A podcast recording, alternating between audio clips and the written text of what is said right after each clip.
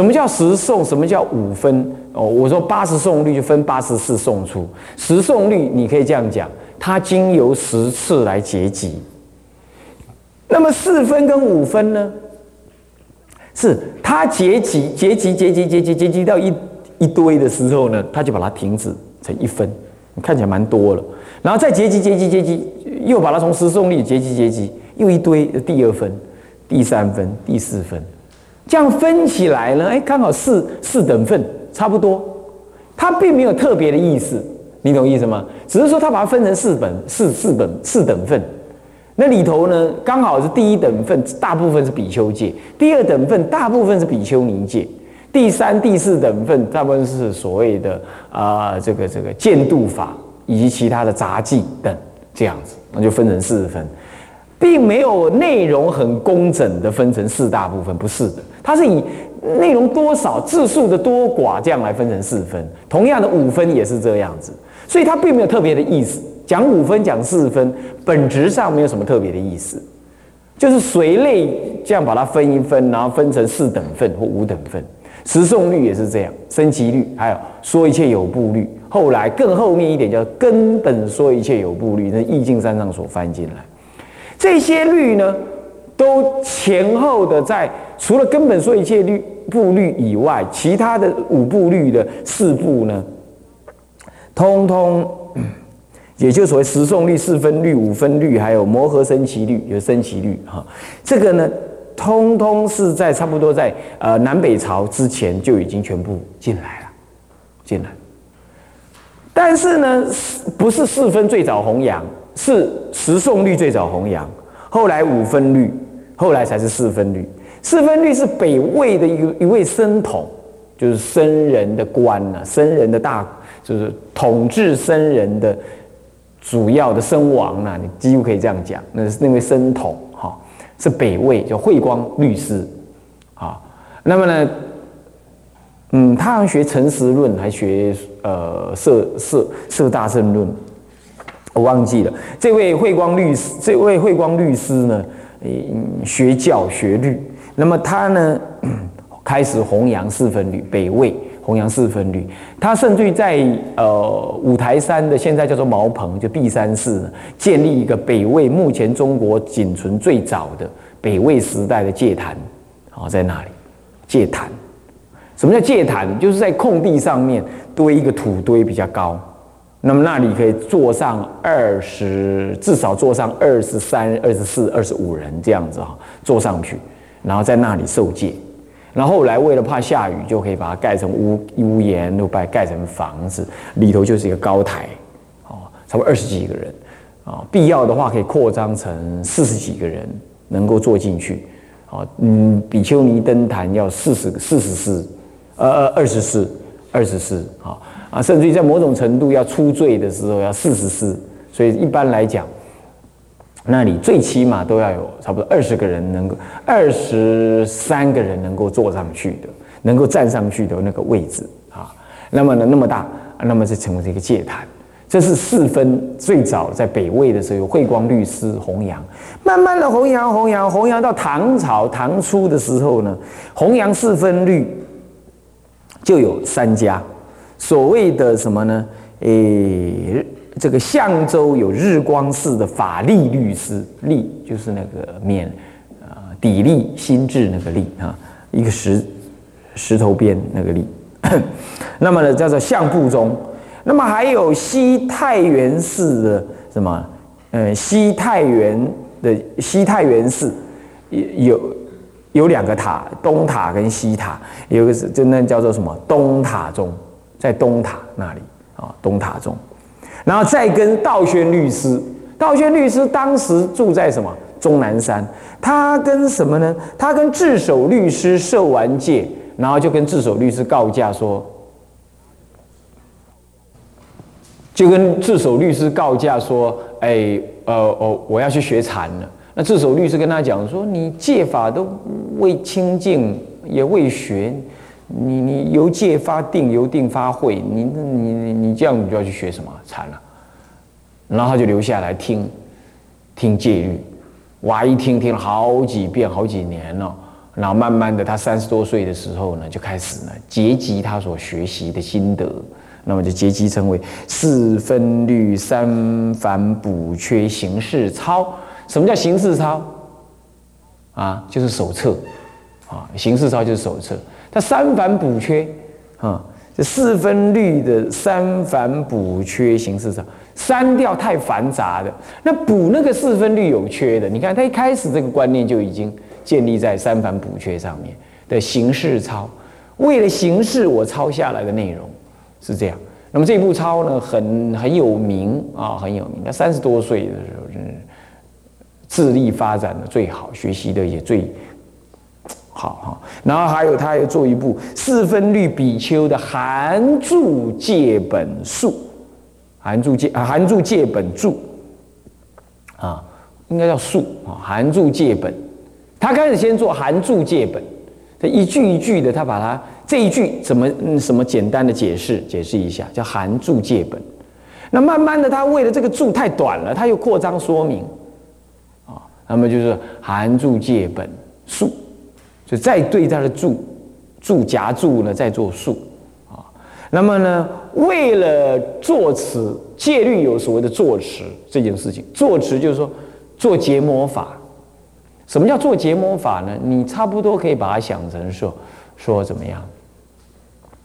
大众经由一个会议的宣告而承认的某一件事，那么这那必须要有什么呢？必须要由出家人来做，一最少可以一对一的做某一些，比如说呃飞石浆，你也要对一个人说明说，我这个是我有病源，风热病源。等，我要做这个什么？我可病源，我要将这个果汁绿青的果汁呢，作为我晚上的药食呃的这飞石的浆来喝，到明天天亮之前我就要死。我做这样宣告，我对一个比丘做这样宣告，这种宣告的行为其实就是一种结魔，让这件事情可以成就。同样的，有人出家。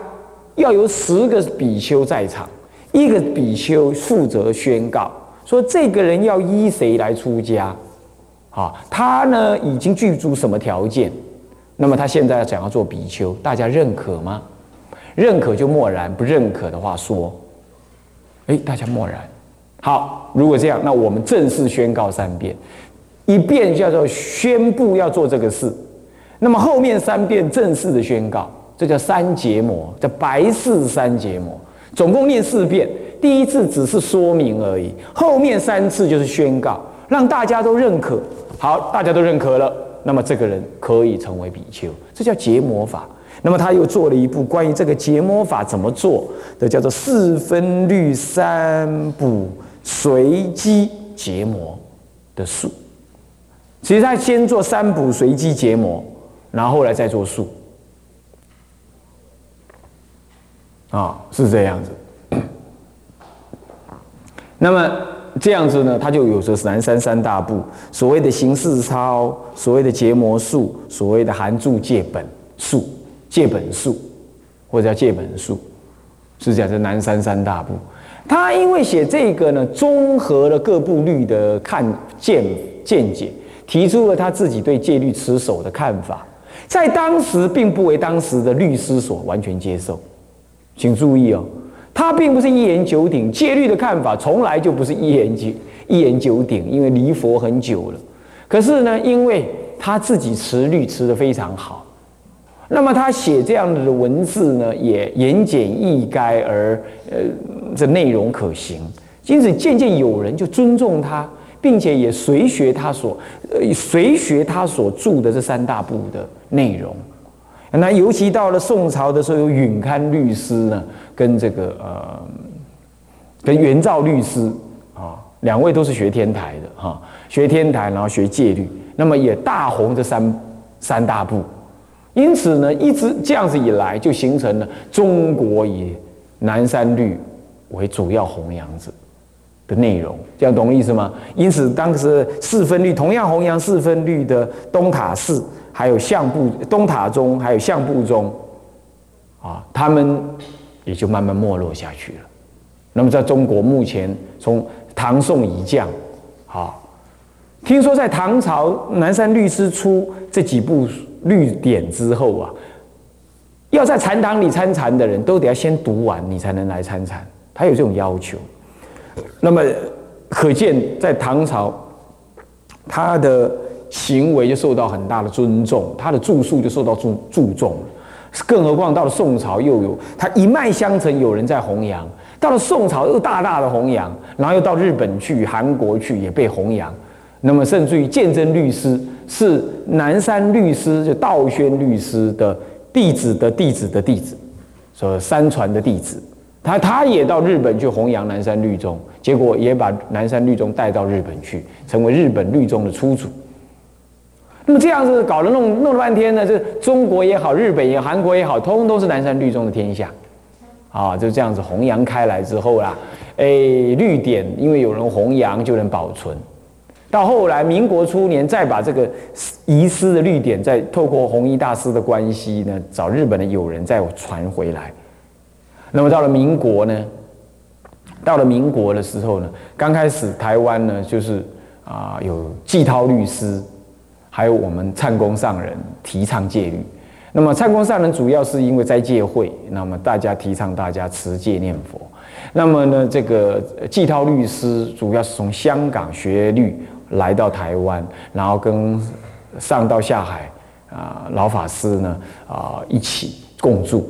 那么老然后慢慢的呢，季涛律师圆寂了，那么呢，这个道海律师就开始讲随机结魔。啊，那个时候国清律师等人呢都在那边学，那这同时呢，呃，这个广化律师也出家了，他也修学戒律，啊，他特别为了彰显戒律，还披南传的袈裟，这是他特别的地方。然后呢，也因他又早前也亲近过我们唱功师傅，那么在哎，在这个哦，将近二十年啊，应该说超过二十年前了。嗯，差不多有二十年前，在那个呃，这个高雄的这个澄清寺啊，现在交给佛光山。那时候唱功要学人在那边办一个南南部斋戒学会，我负责。那么呢，广化老老律师就来来问我们灿公司一些问题我私下有作陪。那么那样子呢，这个广化律师也也弘扬戒律，所以后来呢，就是以。啊，道海律师跟广化老律师呢，主要在僧人当中讲戒，讲戒，好了，慢慢的就有又有所谓的呃这个啊这个嗯国兴律师他也出出来开始讲戒律，慢慢的也有他的从学者在在讲戒律，是这样。那学人也在刚开刚刚开始也在清凉寺啊南普陀也讲一些部分的这样。那慢慢的呢，因为知识的广博流传的广之后啊，这戒律的流传呢，在台湾呢算是蛮不错的了。那么同时影响所及，在大陆因此也有哦，呃，这个呃南众的话呢，有平心寺啊戒权法师；那么女众的话呢，有五台山的普寿寺如瑞尼斯。好，在更早的话是通度老尼斯等这些人呢的弘扬。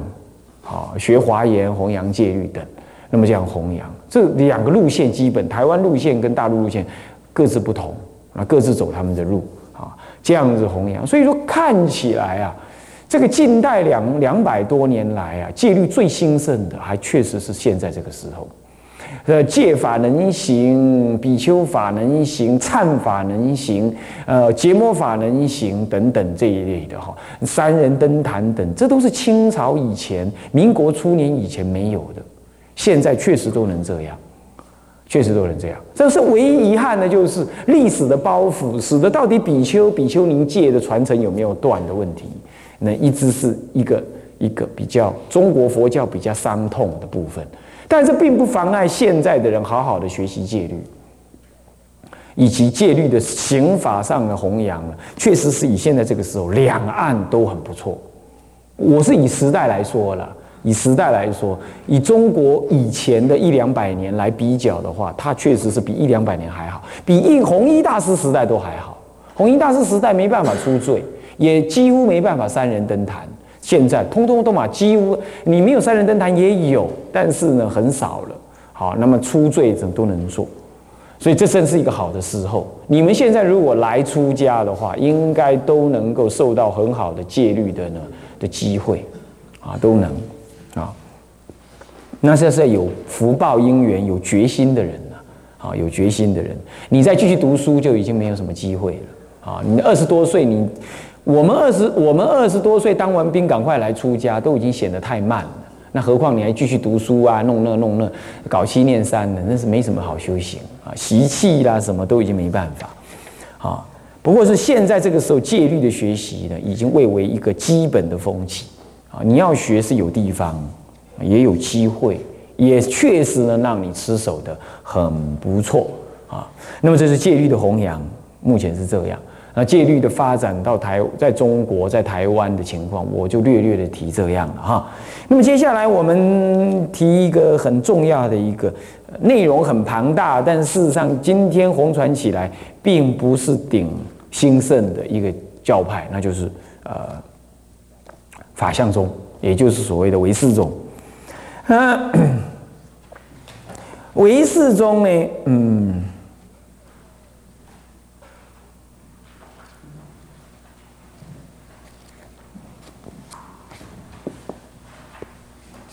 唯识啊，诶，这个名称是最管、最常用的啊。那么呢，它是在它的刚开始发生唯识中，也或者叫法相中啊。啊，唯识是从内心的能起的心立名，叫做唯识。那么法相是以所起的那个种种这个什么呢？呃呃呃呃，这个新的诸法。